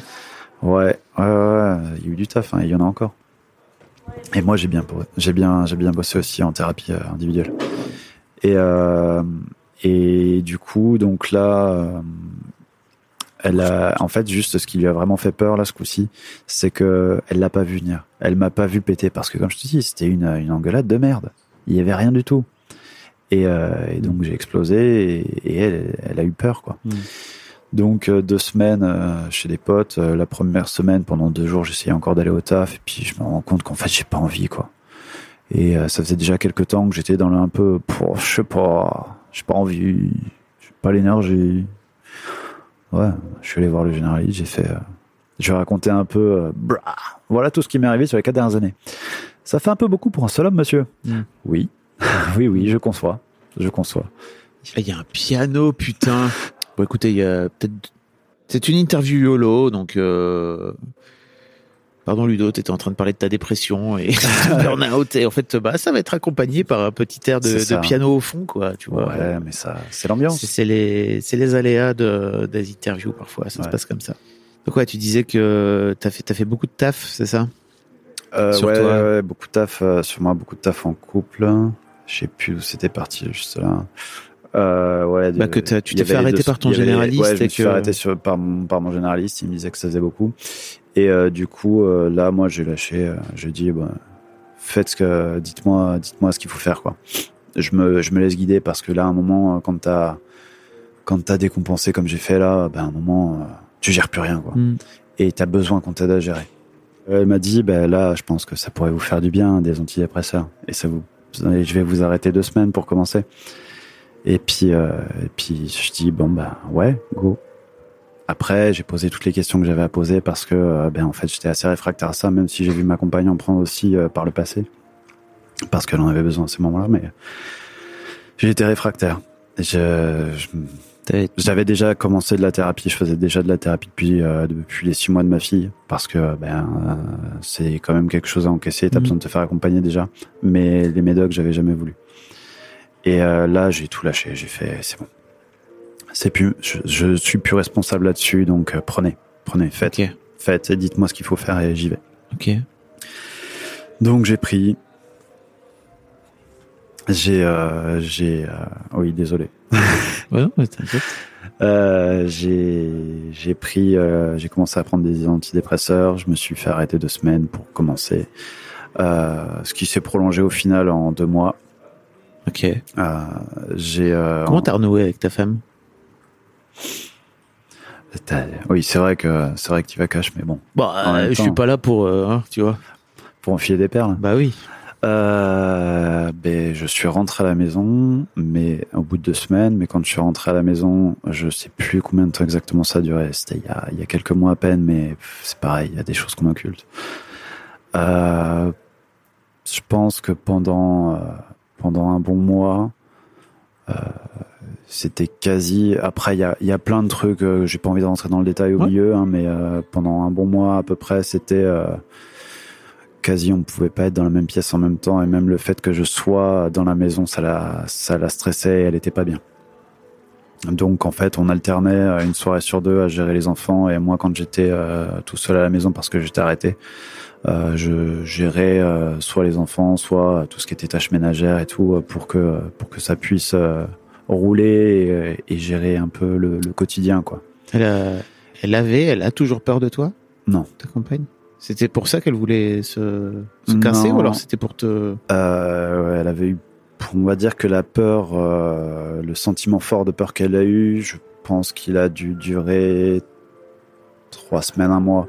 Mm. Après, c'était plus le fait, je pense, je parle pour l'impression que j'ai en tout cas, le fait que, enfin, on en a parlé, mais le fait qu'elle était perdue par avec moi et elle se disait que en fait j'ai pété là mais ça faisait déjà quelques années qu'elle me surveillait, qu'elle me disait que j'allais pas bien, qu'elle voyait que j'allais pas bien et que moi je voulais pas prendre les antidépresseurs, je voulais pas être un peu plus euh, dans le. Tu voulais gérer comme un bonhomme. Si tu savais à quel point j'en ai rien à foutre des, des stéréotypes, euh, Mathis, Ouais, de, mais- celui qui porte, euh, qui Mais- porte tout sur ses Non, mais je épaules. comprends. Mais en fait, en attendant, c'est quand même ce que tu faisais. Tu vois, c'est-à-dire que tu prenais Ben, pas soin de toi pour faire en sorte de gérer, quoi. c'est ça. Je te dis pas que c'est. Enfin, tu, oui, je te dis pas que oui, t'avais envie d'être dans le cliché. Je te dis Non. juste que tu finissais par l'être oui, c'est vrai, c'est vrai. par défaut, parce qu'en fait, on est tous élevé Ouais. dans des stéréotypes et dans des trucs. Et Ouais, même ouais, si ouais. tu veux t'en, Il faut tenir le foyer, Si il faut pas pleurer, il Exactement. faut, il faut ceci, il faut cela. Et puis au final, on se met tous dans des carcans à la con et puis on Exactement. n'avance pas, de- Mm. on n'avance pas dans notre propre vie. Quoi. alors que c'est ça qu'on veut, c'est juste aller vers qui on est, et vers euh, le Ouais. plus de liberté possible par rapport à, tout ça. Que effectivement, comme tu dis, des carcans parfois ça juste, ça enferme et C'est ça. ça empêche, ça empêche d'être soi-même quoi. Ouais. T'as eu Du coup, euh, T'as eu du mal à. Comment t'as fait pour aller chercher, chercher cette vulnérabilité-là auprès de ta femme? Pour lui expliquer ça Ça a dû être dur, non? Pour lui expliquer que, que j'allais pas bien, T'étais au bout. que j'étais au bout, bah, elle l'a vu. Elle le savait déjà depuis quelque temps que j'étais euh, que j'étais vraiment pas bien et là elle l'a vu. Et puis en fait euh, à ce moment-là, euh, je peux pas lui en vouloir, mais elle-même euh, se sentait un peu coupable par moment de pas être là pour euh, pour euh, pour euh, pour m'accompagner aussi dans le fait que j'aille pas bien parce qu'en fait elle m'avait déjà accompagné et c'est moi qui ai fait que en fait euh, ben touche le fond mais creuse encore quoi. Donc ouais, elle a déjà tenu. Euh, Ah oui, en deux, plus, elle trois culpabilisait. ans- elle a déjà tenu deux trois ans euh, à me à me soutenir, à, à m'aider à, à être bien. Sauf qu'en fait, j'étais tout juste euh, à la surface de l'eau euh, et, euh, et que derrière, je cherchais pas à faire mieux parce que bah pff, oh, au quotidien ça va. Mm. Ouais, mais ça va aussi parce que ben derrière elle gérait. Et elle, qui prenait soin d'elle? Ou qui prend soin d'elle encore? Parce que Euh, c'est peut-être encore euh, Mais euh, elle a réussi à depuis là qu'elle c'est pareil, elle s'est orientée depuis, elle a changé de elle a changé de métier et du coup elle est beaucoup plus épanouie dans ce qu'elle fait. Elle a réussi à trouver des des temps pour elle euh, et en fait elle a décidé de prendre soin d'elle elle-même et euh, de plus être dépendant des autres. Et c'est aussi ça un des trucs. euh, on en a discuté récemment là avec elle et elle me disait que jusqu'à il y a peu, elle avait l'impression qu'en fait on était euh, qu'une seule entité. Et Un couple fusionnel, une, c'est ça, un couple finalement. c'est ça. Et, euh, et que et que ben en fait, euh, elle s'est rendu compte que que non. Et ben, quand tu as des fonctionnements euh, liés à un truc que tu crois du comme dur comme fer et que tu les changes, c'est compliqué. C'est compliqué et, euh, et du coup, ben, après, ça faisait quelque temps déjà qu'elle prenait le temps de. Elle aime beaucoup dessiner, la, la création, elle aime beaucoup ça. Ça faisait déjà quelque temps qu'elle s'était euh, déployée là-dedans, qu'elle prenait des temps pour euh, des fois aller juste dans le métro dessiner les gens pendant toute la journée. Ah ouais, cool. Ouais. Ok. Ou alors euh, bah, aller à un festival euh, dans un dans un patelin paumé, mais qui est euh, une sorte de, de tiers lieu, de tiers, lieu entier, euh, avec euh, des trucs de culture euh, dans tous les sens, avec des personnes engagées euh, dans tous les sens, de la discussion, de la de la pluralité. Et c'est en fait, elle s'est fait, ses, elle, elle a suivi euh, ses ressentis et, et elle s'est, pris ses moments pour elle, pour euh, pour kiffer quoi. Et elle arrivait à faire cohabiter ça avec euh, son rôle de maman. Toi, de ce fait-là, tu t'occupais des mômes pendant ce temps-là, c'est ça? Sur ces périodes là où elle prenait les temps pour elle, ouais, Mhm. je gérais les enfants. Mais euh, en fait, elle, elle dit, elle me disait en gros, j'ai besoin de ces temps-là pour penser à moi, pour aller bien aussi, et euh, prends-en toi aussi. Et moi, je disais, oh, t'inquiète, je gère. Enfin, en gros, c'était ça, c'était ça. Je le disais Ouais. pas, mais euh, je le disais pas, mais c'était l'idée. Et euh, et je me disais, euh, je me disais que ça allait aller, mais que je, ouais, que mon cas était pas si pire, quoi. Et donc, ouais, elle, elle a pris soin d'elle, elle me surveillait pour pas que j'explose aussi avec les enfants. Et, et, et moi, de mon côté, ben, j'avais la tête dedans, je voyais rien et je faisais pas gaffe. Et j'ai des collègues qui m'ont dit, là, quand je les ai revus récemment, t'as l'air d'aller mieux. Avant, t'avais la tête euh, dans tes pieds et et t'avançais et tu cherchais pas et et t'étais pas, t'étais à côté de tes pompes pas forcément dans mon taf, mais plus par rapport à, mon à mon énergie à moi, par rapport à comment je, je, je pensais à moi. Et ce coup de poing là dans cette vitre et le fait qu'elle t'ait foutu dehors pendant 15 jours, etc. Ça a été un peu le déclic, tu crois? C'est l'électrochoc complet. Ouais. Mais c'est le fait qu'elle m'ait foutu dehors qui, Ah. qui est l'électrochoc. Parce qu'elle t'a dit, mec, j'ai peur de toi. Enfin, t'as Ouais. senti, t'as senti qu'elle avait peur de toi à ce moment-là. Ouais. Et j'ai senti aussi que j'étais en train de foutre ma vie en l'air. Enfin, de foutre ce que j'avais construit euh, en l'air.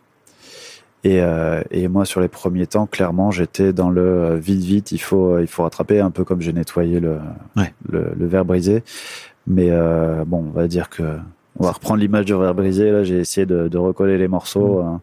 et je disais non, mais je t'aime, faut que ça aille et tout. Et puis elle me disait mais mais tu, te rends compte de ce que tu me dis là C'est pas le moment quoi. Enfin, t'es là moi euh, moi je sais pas ce que je veux là. Enfin franchement, t'as vu t'as vu ce qui se passe, t'as vu comment on fonctionne depuis quatre ans. Ça c'est c'est dysfonctionnant quoi. C'est juste pas possible. Et, euh, et je courais après ça pendant pas mal de temps là. Pendant, je pense, pendant deux mois, j'ai couru après ça. Ouais, un mois et demi, deux mois, j'ai dû courir après ça. Et puis, euh, et puis à un moment, je me suis dit, ok. Enfin, j'ai pas mal travaillé avec ma psy, mais elle m'a dit, euh, faut penser à vous.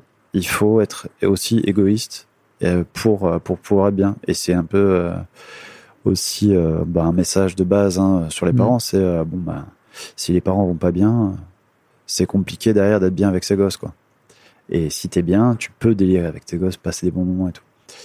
Et, euh, et là, elle m'a dit, bah écoutez, là vous avez des problèmes avec votre compagne, vous vous avez travaillé votre partie de responsabilité parce que là, moi, j'ai vraiment tenu à me dire, j'ai fait de la merde, j'assume. C'est pas le côté je gère ou quoi, ou je suis un bonhomme ou quoi. C'est vraiment, je me dis, tu fais de la merde, t'assumes. Tu vas pas revenir en arrière, tu vas pas porter la faute sur quelqu'un d'autre parce que la faute elle est sur toi et que en soi à chercher euh, dans l'autre sens, tu vas juste euh, t'enfoncer encore Mm. plus. Donc là, je me suis dit, j'assume. Très important de prendre ses responsabilités. hein.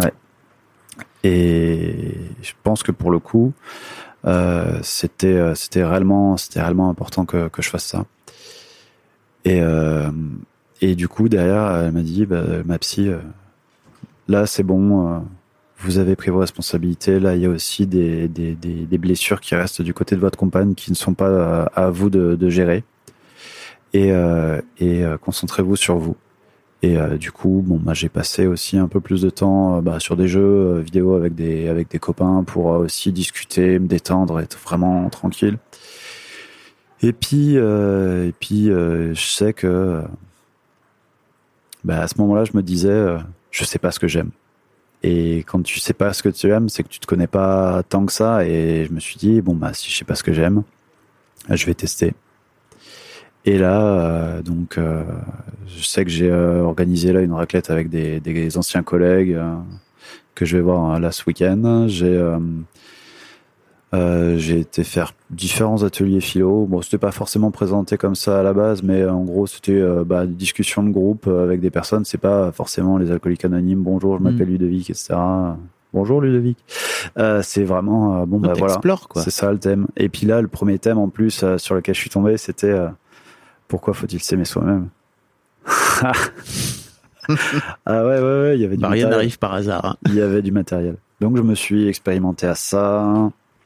Demain, là, je vais voir une, une pièce de théâtre euh, qui me, qui, qui me fait bien délirer au niveau du, du résumé. J'espère que ça sera à la, hauteur de ce que je- de ce que j'attends. Après, sinon, euh, tant pis, hein, ça sera cool déjà. Euh, je fais, euh, je vais faire des pots de départ de, de collègues, des trucs comme ça. Là, euh, concrètement, l'an dernier, euh, le nombre de temps que j'ai pris pour moi euh, dans l'année, je pense, doit se résumer au nombre de deux, un truc comme ça. Et je compte des fois même des temps de travaux comme des temps pour moi, Oui. c'est pour te dire. Et là, sur le mois, j'en ai pris 7 ou 8. Bon, je vais quand même un peu ralentir parce que derrière, il faut aussi qu'on soit deux parents en même temps. Ça peut être pas mal. Ouais, ouais. Mais euh, ouais, là, je- j'explore, je, teste. Ouais. Il y a des trucs, ça va me plaire, il y a des trucs, ça va pas me plaire. Et puis, je vais, je vais en tester d'autres. Et puis, je vais garder ce qui me, ce qui me correspondra. Ah, bravo hein, pour ce travail. c'est, C'est pas facile. Hein. et c'est tout un, tout un cheminement de réussir au final à, à, à sortir de la culpabilité sans, sans quand même se désolidariser de la culpabilité, de, de, de la, Responsabilité. de la responsabilité. Mm. Merci, je l'avais plus. Euh, et puis euh, et puis après euh, réussir à penser à soi et c'est depuis au final que je pense à moi que je suis plus apaisé par rapport à mes choix. Et il y a aussi une question de, de confiance en soi. C'est, je sais plus dans de ce qu'on disait tout à l'heure qui me faisait penser à ça, mais là en gros la confiance en moi c'est ben, euh, au lieu de me dire bon bah là ouais j'ai- fait ça ouais c'est bien et tout c'est cool c'est ok épaule haute tête euh, tête en avant puis euh, voilà Ouais. Tu, vas, tu, tu, tu dis pas, ouais, j'ai fait ça, mais bon, je l'ai fait en cinq minutes. Ouais, tu l'as peut-être fait en cinq minutes, mais parce que tu as l'expertise du truc. La personne en face de toi, peut-être qu'elle aurait même pas su le faire. Et au final, tu prouves ta valeur, tu sais ta valeur. Et si tu sais ta valeur et que tu te vends, et que t'es pas juste dans le, dans le, dans le show-off, dans le, Démonstration. merci Sur la démonstration. t'es ouais, que t'es pas juste à te la péter mais que tu dis juste sereinement ben voilà ce que j'ai fait voilà comment je fais les choses et, et en fait être clean mais je suis tellement plus ancré maintenant par rapport à tout ce que je fais que ben en fait euh, j'ose beaucoup plus de choses et euh, et c'est et puis des fois ça ça répond tu vois je t'avais dit là en réponse euh, au, quand je t'ai envoyé le mail là, je t'avais envoyé un mail honnêtement, euh, je me suis dit, mais le pauvre, il va se prendre, euh, il va se prendre un mail d'un gars qui va dire, ah, merci d'être aussi bienveillant et tout. Dans, dans les discussions avec les darons, ça me permet aussi de, de prendre du recul par rapport à mon rôle, de, de voir comment comment ça tout ça se fait. Et euh, je me suis dit, mais ouais, jamais il ira ça. faut- Enfin voilà, il va aller en travers. Et euh, et euh, que tu me répondes, moi je me suis dit, oh trop cool, il a il a répondu et tout. Enfin bon, moi je l'avais envoyé en bouteille à la mer. Mais en soi, que tu me dis en plus derrière, ouais, sur le mois de janvier, je, je vais être sur Toulouse. Je me suis dit, ben ouais, comme on disait tout à l'heure, rien n'arrive par hasard. On n'arrive pas à J'ai osé. Parce, alors qu'avant, je me serais dit, ouais, tu vas pas le déranger, il a autre chose à foutre et tout. Et, euh, et j'ai osé dire, ouais, bah, si je peux partager ça, ça peut être cool. Mm. Et, et en fait, là, maintenant, je suis, je suis beaucoup mieux avec moi-même. Bravo Ludovic. Ouais. J'ai une dernière question pour toi. Ouais, Si tes enfants écoutent ce podcast dans 10 ans, ouais. qu'est-ce que tu as envie de leur dire là? Parce qu'ils vont écouter toute ton histoire. Là.